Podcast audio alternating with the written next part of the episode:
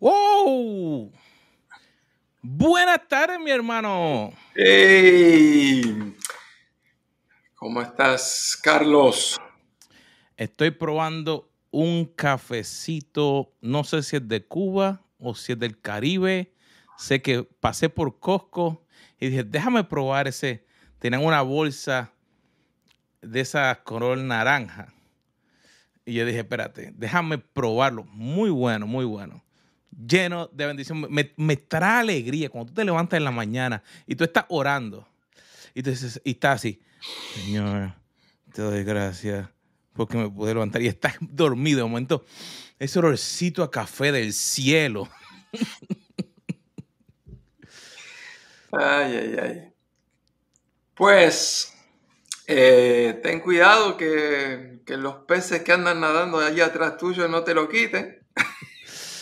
Sí, ahí tratando a ver qué, qué, más se hace, ahí poniendo ahí, poner algo de ambiente, ahí está probando es un, un screensaver nuevo ahí, una pecerita, a ver, cambia ahí de momento en momento, pero una semana realmente espectacular. Semana pasada fue 4 de julio y entonces pasaron un montón de cositas con la familia, pudimos disfrutar luego de todo, entonces ahora entonces podemos estar de nuevo en la brega, en lo que hace falta, en lo que hay que hacer. Tal cual, tal cual. Y fue bueno haber compartido juntos. Es más, si todavía no lo han hecho, pueden eh, buscar los últimos dos programas anteriores. Estábamos hablando de la manera en que la gente exitosa piensa. En el último programa estuvimos juntos, así que creo que lo van a disfrutar. Y Carlos, realmente, eh, después de, esos dos programas, eh, el pensar de cómo la gente exitosa eh, piensa, ellos no solamente se quedan en el pensamiento, sino que comienzan a mover ese día a día y se mantienen motivados para poder hacer lo que le toca hacer para lograr, para intentar. Y a veces siempre eh, yo me he puesto a pensar de que las personas que tienen éxito no es porque no tienen problemas, sino es que intentan y a veces fracasan más que el que piensa que es un fracasado. ¿No te ha pasado a ti? Eh, tal cual, pero ellos toman los aparentes fracasos como un paso más cerca del éxito. Eh, déjame contarte precisamente de que eh, recientemente me encontré en la misma semana con tres amigos diferentes. Y generalmente soy yo el que toma la iniciativa y pregunto, ¿cómo estás? Pero no sé por qué, yo no sé si es porque me habían visto que tenía una sonrisa de oreja a oreja, pero los, los tres, cuando nos encontramos, me hicieron la misma pregunta, ¿cómo estás? Pero no fue esa pregunta de, obligación, ¿no? Como decir, bueno, estoy con un amigo, uno le tiene que preguntar al amigo cómo está, sino que se notaba que había interés de parte de ellos de saber. Y yo les tuve que contar la verdad, que estaba muy bien, estoy pasando una etapa preciosa en mi vida, me siento muy feliz y seguían preguntando, ¿no? Y, pero cuéntame, cuéntame. Y entonces, bueno, les dije, lo primero de todo es que estoy vivo eh, y después del COVID, del coronavirus, para mí estar vivo tiene una dimensión completamente diferente a la que tenía antes. Eh, algunos de ustedes saben que yo tuve que durante COVID hacer seis funerales online por Zoom. Este, a amigos muy amados de mi parte. Entonces, estar vivo tiene un significado diferente. Segundo, es que no solo estoy, vivo, estoy enamorado. Eh, estoy cumpliendo este año 34 años de casado y estoy tan agradecido a Dios por la compañera que el Señor me dio. Así que estoy muy bien, soy feliz. Además de eso, me siento completamente realizado en esta etapa eh, de mi vida. En los últimos años he logrado algunos sueños que se venían postergando por una y otra razón. logré después de 25 años de postergar, eh, logré estudiar mi, doctorado. Después de 46 años de oración, logré ir a Israel y tú sabes bien de eso porque fuimos juntos. Estoy viendo el fruto de una labor intensa que he realizado por muchos años, testimonios, la gente que agradece lo que uno está haciendo. Así que lo interesante fue que después que estaba contándoles a mis amigos, eh, cómo me sentía. Los tres más o menos, con sus propias palabras, pero más o menos los tres me estaban diciendo lo mismo. Dice, me hace tan bien escucharte tan entusiasmado, tan motivado. Tu entusiasmo me motiva a mí. Y cuando decían eso, eso me vino a la mente una expresión, una frase del pastor Rick Warren. Y él siempre decía, eh, yo no trato tanto de motivar a otras personas, sino que me enfoco en motivarme a mí mismo, porque sé que cuando yo estoy motivado, consciente o inconscientemente, voy a contagiar a los que me rodean. Y estoy completamente convencido de que Rick Warren tiene razón, porque todos nosotros tenemos diferentes niveles, círculos de influencia. Eh, nuestros propios parientes, familia, especialmente los que vienen en el hogar con nosotros, compañeros de trabajo, compañeros de estudio, los hermanos de la fe en la iglesia, eh, los propios vecinos. Así que mientras más cercana es esa relación, más contagiosos nos convertimos. Así que eh, yo contagio mi entusiasmo o mi desánimo, contagio mi motivación o mi desmotivación. Y como mencionaba ahí, eh, esa motivación comienza con, conmigo mismo. Y me, cuando hablabas me, me trae a la, a la mente, ejemplo, el dominio propio, como lo describe Pablo. O sea, cuando yo estoy enfocado y yo mismo hago lo necesario, entonces los demás pueden ver pero si yo estoy contento, yo puedo transmitir esa alegría. Pero si yo estoy amargado, no voy a transmitir alegría. Por ejemplo, no hay forma de que si yo... Eh, lo, más cómico, tú has visto cuando a los bebés le dan un limón y yo no sé por qué cada padre hace eso, yo no sé, pero el bebé estaba comiendo y está con ese deseo y cuando se mete el limón a la boca, normalmente está contento y de momento cambia la cara como que amargado, así. Mm, e, es lo que refleja, porque fue lo que se le dio, algo que no era dulce, pero cuando se le da algo dulce, esa alegría de ese bebé, esa cara. Entonces, así mismo nosotros cuando nosotros nos motivamos, cuando nosotros buscamos de Dios para que se refleje nuestros trabajos, hay una diferencia, pues estamos trabajando alegres, contentos, hacemos las cosas a tiempo, no importa el problema que venga, le metemos mano en los matrimonios, trabajamos con las situaciones en la iglesia, con los vecinos. Así que, Carlos, entonces, lo que necesitamos es entonces buscar como que Dios nos transforme y nos motive para entonces que podamos ser la sal y la luz que Él nos pide que seamos. Tal cual. Eh, hay un versículo bíblico que a mí me revolucionó la vida. Eh, Solo uno. Bueno, tú sabes cómo es esto. Eh, uno relacionado a este tema. pero 1 Corintios 15, 58, yo lo aprendí probablemente teniendo 4 o 5 años eh, de vida, ¿no? En la versión Reina Valera dice, así que hermanos míos amados, estad firmes y constantes, creciendo en la obra del Señor siempre, sabiendo que vuestro trabajo en el Señor no es en vano. Y generalmente en la iglesia, cada vez que, venía un predicador o especialmente un misionero, le leían ese versículo para motivarlo, ¿no? Que siga trabajando duro en la obra del Señor, sabiendo que su trabajo no era en vano.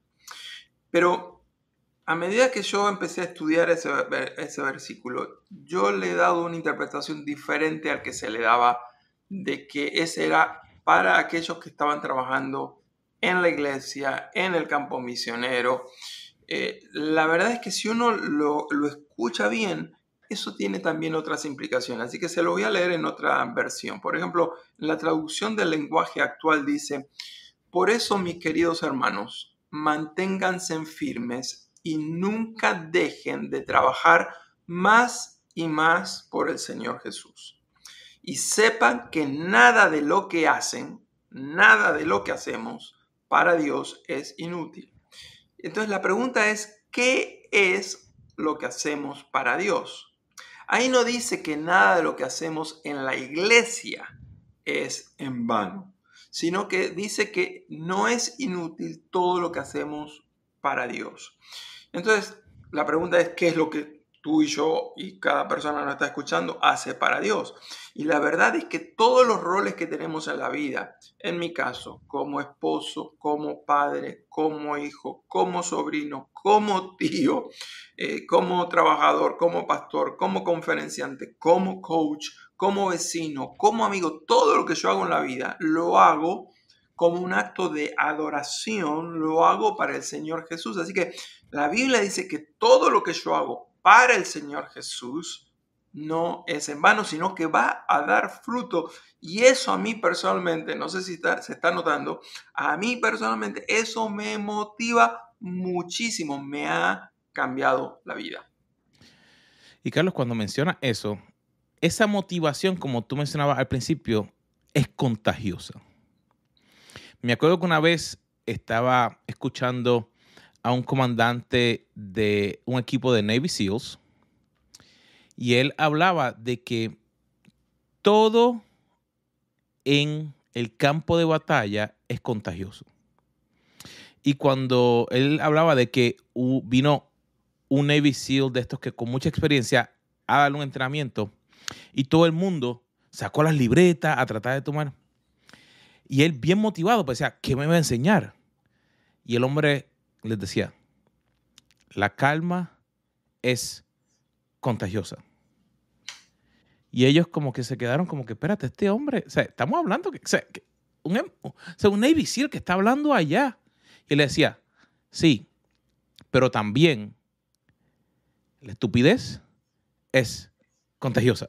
Y empezó a darle ejemplo y le decía, mira, tú tienes que mirar que cuando llegue el problema, Tú tienes que enfocarte en lo que es real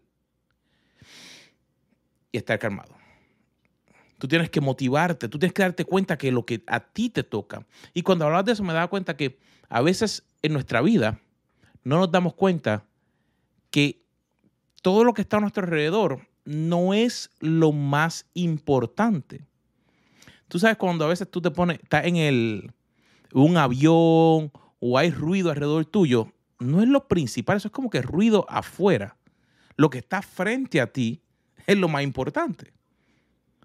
y ahí es donde la motivación, yo te diría que en ese caso, tengo que enfocarme en que el trabajo que Dios me dio hoy es lo más importante. Yo puedo aprender otras cosas, yo puedo añadir otras cosas, pueden haber otras cosas a mi alrededor, pero lo que tengo al frente mío, tengo que enfocarme en ello. Un ejemplo, si yo cojo una cámara y le pongo una mano, la cámara no se puede enfocar en mí. Por ejemplo, ahora mismo. Mira, no me ves. A la que la cambié, los colores cambiaron porque se empezó a enfocar. Yo tengo que darme cuenta que hay diferentes formas, pero yo tengo el dominio y el control para tomar la decisión de mantenerme enfocado para ir hacia donde Dios quiere que yo vaya. Sí, estábamos hablando de 1 Corintios 15, 58 y me encanta la manera en que lo traduce la nueva versión eh, viviente. La nueva traducción viviente dice, por tanto, mis amados hermanos, permanezcan fuertes y constantes. Trabajen siempre para el Señor con entusiasmo, motivados Dice, porque ustedes saben que nada de lo que hacen para el Señor, hablando del Señor Jesús, es inútil. Qué lindo es cada mañana, no importan los desafíos que vamos a enfrentar, saber que lo que vamos a hacer hoy para Dios va a tener recompensa eterna. Y Carlos, si, entonces pensamos, tiene que haber, a, nosotros nos gusta que, haya algo tangente, porque cuando yo me pongo a pensar y, y medito, a mí me gusta tratar de aplicar, porque si no aplico, mi mamá decía que uno se llena como la rana de río. Y llega el punto que uno explota con tanto conocimiento, con tantas cosas. Sino que uno tiene que aplicar. Si yo me voy a mantener motivado, ¿dónde puedo empezar, Carlos? Porque ahí yo, te diría que es donde tenemos que ir. Eh, el primer punto es que debemos colocar nuestros pensamientos, nuestros planes por escrito, sea en papel, sea en nuestro teléfono, en las notas, sea en, en una tableta, sea en la computadora, no importa cómo, pero tenemos que tener nuestros pensamientos, nuestros planes, todo por escrito. Y esto tiene que ver con los programas anteriores que precisamente estábamos hablando, la, la, importancia de capturar nuestros pensamientos, escribirlos para poder clarificarlos y guardarlos de una manera que los podamos volver a encontrar. Y no vamos a explicar eso porque si buscas los programas anteriores lo vas a encontrar. Ahora, el tema es que muchos de nosotros andamos con ansiedad porque sabemos que tenemos mucho para hacer, pero en realidad, al no haberlo escrito, todo lo que tenemos para hacer, no, la ansiedad es por no saber cuánto tengo para hacer. Sé que tengo mucho para hacer, pero no sé. Me parece que se me está escapando algo. Todo el mundo dice, me parece que se me está escapando algo. Pero una vez que lo pongo por escrito, eso a mí me da la paz. Ya no estoy más ansioso porque sé exactamente todo lo que tengo para hacer hoy, en esta semana, en este mes y los grandes proyectos que tengo que hacer en este año. Así que ese es el primer paso para mantenerme motivado, es saber lo que tengo que hacer y ponerlo por escrito. Mira, hemos compartido a veces los sistemas que utilizamos. Y yo he mencionado que, por ejemplo, yo utilizo mi correo para mantener mis notas porque, o sea, a veces tantas cosas, a mí por años, o sea, antes de que todas estas aplicaciones existieran, o sea, el correo electrónico se inventó en 1970. No estoy diciendo que yo empecé a utilizar correo en 1970, pero en los 1970 ya había correo electrónico. Así que yo siempre he utilizado eso. Y yo me envío un mensaje con lo que tengo que hacer. Y yo prácticamente si no llego a limpiar mi correo al final de la semana, yo empiezo y esos correos, te digo, pues si no lo toqué, es porque no era importante. Y eso es clave porque para mantener eh, motivados, tenemos que mantener qué es lo que tenemos que hacer. Y va conectado con el punto número dos. A veces hay tanto como mencionábamos. Las tareas la vemos o el proyecto demasiado grande. Pero tenemos que entonces, en vez de verlo así tan grande, tenemos que simplificarlo en las tareas más pequeñas. Un concepto que a veces se le llama chunking o dividirlo en tareas pequeñas. Porque la idea es que, digamos, yo no puedo, no hay forma de tú terminar un proyecto completo en, en un día. Porque si no, entonces no era un proyecto, era una tarea. Y ahí es donde yo tengo que dividir para mantenerme motivado. El punto de que yo puedo comenzar entonces a celebrar las victorias pequeñas. Un ejemplo. Yo me acuerdo de cuando yo estaba estudiando para mis certificaciones, para los proyectos, para diferentes cosas, el dividir en tareas bien pequeñas y poder celebrar pude terminar algo. Y eso me motivaba a que, ok, sí, pueden haber 200 tareas que hay que hacer, pero ya ahora hay 199, después 198. Y me enfocaba en esa única tarea que estaba al frente. No en todas, porque sí, tomé el tiempo de dividirlas o de ponerlo en el pedazo más pequeño. Y eso me, entonces me ayudó a que entonces yo estaba todo el tiempo celebrando. Y a veces cuando estoy haciendo algo aquí en la oficina y logré algo, yo mismo me celebro y ¡wow! Y de momento abren la puerta y ¿qué pasó? No, que pude lograr esto que tenía, que era parte del proyecto.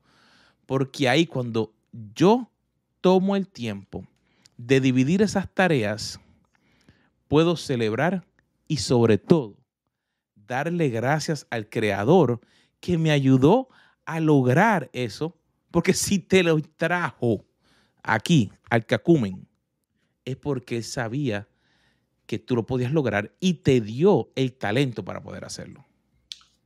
Tal cual, el, el proyecto inconcluso puede crear un poquito de ansiedad, pero cada etapa que completamos nos motiva sabiendo que estamos una etapa menos más cerca para alcanzar el logro final. Así que para mantenernos motivados, lo escribimos, lo ponemos, lo registramos para que no se nos olvide nada. Segundo, dividimos las tareas o proyectos grandes en etapas pequeñas para ir celebrando las pequeñas victorias. Paso número tres. Tenemos, esto es importantísimo, tenemos que decidir cómo vamos a empezar. Eh, uno de los grandes problemas que yo encuentro en mucha gente es que viven soñando, pero viven en una nube de inercia. Tienen ideas, ideas, visiones, fantasías, pero uno habla hoy con ellos, la semana que viene, el mes que viene, el año que viene, nunca hacen nada, están en una inercia que los paraliza. Entonces, sí, los proyectos son muy lindos, las tareas también, pero siempre uno tiene que enfocarse cuál es el primer paso. ¿Por qué? Porque la mejor manera para poder dar el paso número 10 es haber dado el paso número 9.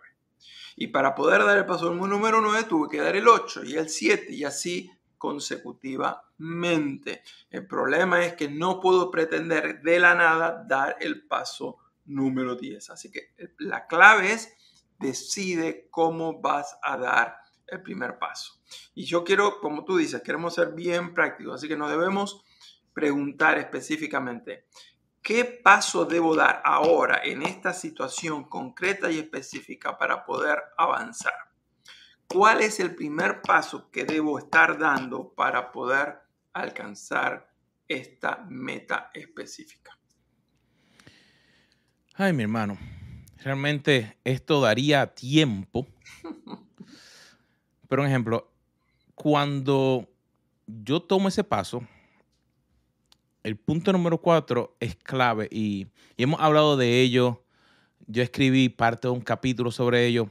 Y es que tenemos que establecer un punto de control, un tiempo, para yo saber dónde estoy, para marcar mi progreso cuando estamos trabajando y mantenernos motivados, yo tengo que saber hacia dónde voy, qué voy a hacer, cuándo comencé, pero no puede ser algo o un tiempo tan grande que no tenga un final.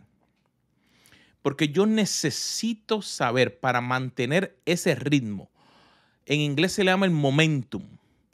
Para yo mantener ese momento que me esté empujando, yo tengo que saber, ok, ¿cuándo empiezo? ¿Cuándo termino? Porque ahí entonces mis tareas yo puedo definir, ok, las logré, la próxima vez que las voy a hacer, las voy a hacer más rápido. La próxima vez voy a hacerlas más rápido. Voy a poder lograr, voy a poder entonces mejorar lo que hago.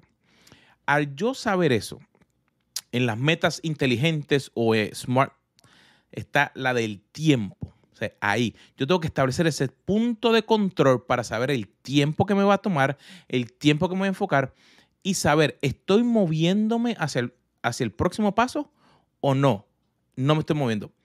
Y la clave, yo te diría, Carlos, que no es tanto si me moví hacia el frente o no. Porque digamos que si de momento me di cuenta que la tarea necesitaba más tiempo. O digamos, si yo fuera a pintar, digamos, la casa y yo te digo que me va a tomar una semana, puede estar seguro que no me va a tomar una semana. Porque no me di cuenta que no es mi área y a lo mejor no puse el tiempo necesario. Pero al yo comenzar y decir, ok, terminé una pared y me tomó cuatro horas. Bueno, mi hermano, eh, no va a ser en una semana. Y no es que, y no está mal. Tengo que darme cuenta que, ok, en esa tarea tengo que poner más tiempo, pero me di cuenta tengo un punto de decir, estoy moviéndome hacia adelante a la velocidad que necesito o no. para ahí entonces mantener esa motivación para poder lograr lo que que hacer. Carlos, esto de poner un punto de control para evaluar el progreso es clave. Eh, a ti y a mí nos encanta tener las listas de las cosas pendientes porque no queremos que se nos escape nada. Pero yo he aprendido en mi propia vida que una lista de cosas para hacer, si no les pongo fecha de vencimiento, nunca van a ser metas. Metas sin fechas de vencimiento se convierten en sueños, ilusiones y fantasías. Para que sea una meta, tengo que tener una fecha de comienzo y tengo que tener también una, una, fecha en la cual tengo que completarlo. Así que la pregunta es, ¿qué cosas tienes pendientes para hacer a las cuales le tienes que agregar una fecha de vencimiento cuando tienes que haber logrado cada una de esas cosas que tienes para hacer. Mi hermano, entonces, llevamos cuatro. Cuatro. Nos faltan dos y tenemos que terminar estas dos. Hoy sí que no podemos cortar en la quinta. Yo te diría que una de las cosas más importantes que, que yo he aprendido de la gente que tiene éxito es que conocen la diferencia entre lo que no se puede hacer o lo que e, esa persona no puede hacer y lo que no se quiere hacer. Y a veces se confunden, un ejemplo, algo que yo no puedo hacer. Digamos, yo no puedo tocar el piano. No es mi instrumento. No es que yo quisiera. Yo pagué clases para poder tocar. Pero no, o sea, no puedo. O sea, las manos, o sea, yo puedo escribir en el teclado eh, sacándole Dios fuego. Te hizo, Dios te hizo para tocar otros teclados. Exactamente. Mi teclado es la computadora, no es el teclado que saca música. Así que ahí, ese yo no puedo. Digamos, no quiero, es un ejemplo, yo no quiero salirme de lo que Dios tiene para mi vida. O yo no quiero enfocarme en otra área donde no es mi área de fortaleza. Y el entender eso me mantiene enfocado en lo que yo puedo hacer. Hay momentos que hemos hablado que he estado despierto hasta las 3 o 4 de la mañana trabajando en una nueva certificación que salió. ¿Por qué? Porque fue mi área en lo que yo dije, en esto sí yo puedo, esto sí yo voy a hacer. Pero hay otros momentos que, espérate, no, no me voy a enfocar en eso porque el sábado voy a tener el tiempo. Así que hoy no voy a hacer eso. No quiero enfocarme porque quiero pasar tiempo o con la familia o digamos hay un evento en la iglesia o hay, una situación de trabajo que tengo que enfocarme para poder seguir hacia adelante. Sí, el otro elemento con esto que me parece es un punto importantísimo, importantísimo esto de diferenciar entre el no poder y el no querer es que me parece que estamos viviendo en una época en que la gente solamente quiere hacer lo que quiere hacer. Y la verdad es que la gente exitosa, para poder tener el éxito que tienen, eh, tiene que estar dispuestos a hacer un montón de cosas que no quieren hacer, pero que salen que vale la pena hacerlo porque eh, ellos tienen en meta los resultados que quieren alcanzar. El ejemplo que tuviste de tu certificación, tú no querías trasnochar ese día por el querer, pero tú querías algo que era más importante, era obtener la certificación y estuviste dispuesto a hacer algo que no querías hacer, pero sabías que tenías que hacerlo. Y creo que todos nosotros tenemos que preguntarnos, ¿hay algo que no quiero hacer que debería estar haciendo? Y, doy un par de, ejemplos. Por ejemplo, eh, a veces yo no tengo ganas, no siento que quiero perdonar a fulanito porque esta persona realmente me hizo pasar un momento horrendo. Este, hay, hay, momentos que mi única reacción es como la que dijo David en el Salmo 55, que la muerte lo sorprenda, que desciendan vivos al Seol. Eh, pero la verdad es que aunque no quiero, yo sé que debo, perdonar y lo hago como un acto de ofrenda al Señor. Y la Biblia dice que debo hacer con entusiasmo todo lo que hago para Cristo. Así que hasta perdonar algo que no quiero, debo hacerlo motivado porque lo estoy haciendo para honrarlo a mi Señor. Así mi hermano. Déjame ver, espérate. Se me está acabando. A mí también, dijimos, me, queda para tres minutos. Pero dijimos que teníamos que terminar. Y el último, yo te diría que es lo más importante para mantener realmente nuestra motivación. Y es acordarnos del beneficio que es llegar a la meta, mm. de terminar el trabajo.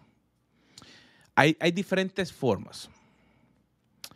Yo te diría que el enfoque de, digamos, de llegar al blanco, como dice la palabra, de nuestra soberana vocación, de llegar a donde Dios tiene para nosotros, de poder lograr el trabajo que nos ha dado, de poder completar ese trabajo, digamos, completar ese proyecto con lo mejor que tú has podido hacer, con todas las herramientas nuevas que pudiste aprender en esa clase, cuando te graduaste, lo que hiciste, de que si fue que viste a tus hijos completar la escuela, por ejemplo, este año yo vi a, mis dos hijos eh, completar graduaciones, por ejemplo, el tu poder ver y darte cuenta del beneficio que eso te trae. Pero darte cuenta, Dios fue quien te trajo por cada una de esas etapas y reconocerle y darte cuenta. Por ejemplo, puede que hace cinco años, hace seis años, hace diez años, no veías dónde iba a llegar, pero te encomendaste la mano y dijiste, Dios, voy a trabajar, ilumíname en todo y ver dónde Dios te llevó y darle la gloria a Él y decir, el trabajo se completó. Ahí pude llegar. Estamos hablando de seis maneras o secretos para mantenernos motivados. Y en este punto final, que era eh, recordarnos de los beneficios de completar el trabajo, yo me hago dos preguntas. La primera es, ¿cuáles van a ser las consecuencias si yo no termino esto? Y eso como que me trae conciencia. Si no termino esto, voy a pagar esta consecuencia, esta y esta. Y me hago la otra pregunta, me la pongo en positivo. ¿Y cuáles van a ser los beneficios si lo termino? Esto, esto, esto y esto. Y esas dos preguntas a mí me terminan de reforzar de que tengo que lograrlo, cueste lo que cueste. Y eso mismo me ayuda a mantenerme en ese momento, en ese envión, motivado porque quiero hacer todo lo que hago para el Señor Jesús. Wow, mi hermano. Realmente darnos cuenta que podemos hacer la diferencia, mantenernos motivados para poder lograr el plan que Él tiene para nuestras vidas, donde quiera que estemos, en nuestra casa, en nuestro trabajo, en la iglesia o en cualquier organización que seamos miembros. Mm. Ahí es donde está la clave. Sí. Así que les invitamos a todos, si este programa fue de bendición para tu vida, suscríbete, compártelo. Eh, ¿Qué te parece si por lo menos tres personas de, tu circuito, de personas que tú conoces, que saben, y sabes que quizás están necesitando un poquitito de automotivación.